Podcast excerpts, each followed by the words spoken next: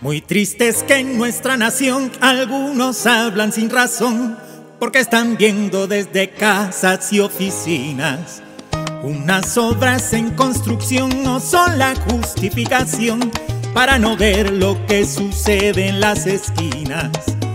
Y es que seguimos con los grupos violentos, van sembrando penas y terror ¿Cuántas masacres hay que ver que hay de norte de Santander? Arauca y Cauca se desangran con heridas. Más secuestrados cada mes, más extorsiones cada vez. Pero el gobierno la atención siempre desvía. Y es que siempre se nos pasa el sufrimiento.